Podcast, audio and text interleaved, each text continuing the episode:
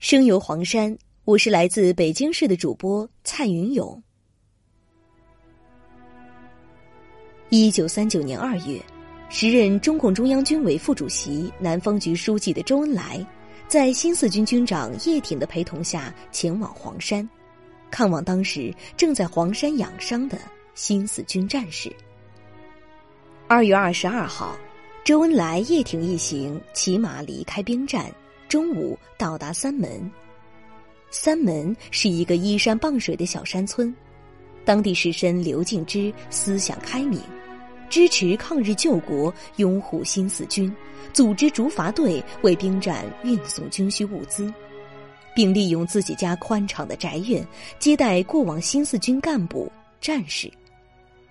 因此，他家被誉为新四军义务兵站。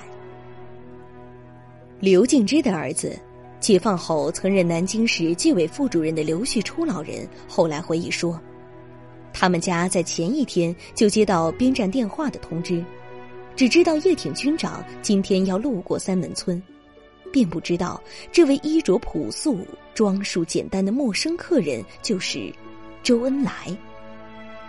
周恩来他们在三门村并没有停留。而是从三门走了五里路到湘潭村。刘旭初老人说：“吃饭时，我冒昧的问：‘您是周恩来先生吧？’周恩来含笑问我：‘你怎么知道我是？’我回答说：‘西安事变时，我从报纸上见过您的相片，不久前还读了您写的关于保卫武汉的文章。’”随后，兵主们发出了一阵阵爽朗的笑声。周恩来对这位开明士绅拥护共产党抗日主张、为新四军办事给予了热情的鼓励。因此，当三月十五号，周恩来在圆满完成新四军军部工作任务，离开云岭，再次路过三门村时，又到刘敬之家来休息。刘敬之高兴地设宴招待周恩来一行，并准备好笔墨纸砚，请他题词留念。周恩来接过纸笔，欣然命笔为他们题词，称赞了刘敬之全家为抗日做出的贡献。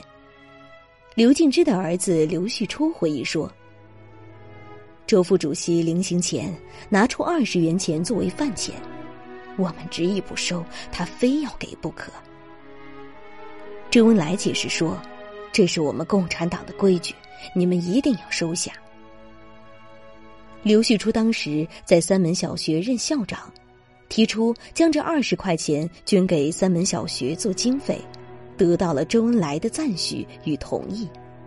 他特地到三门小学去看望了师生。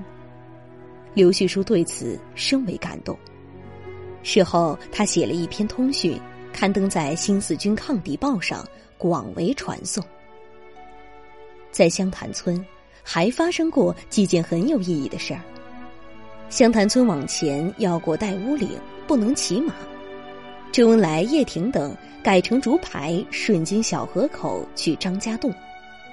中共地下党员叶松桥备好竹筏，在竹排上安放一张藤椅。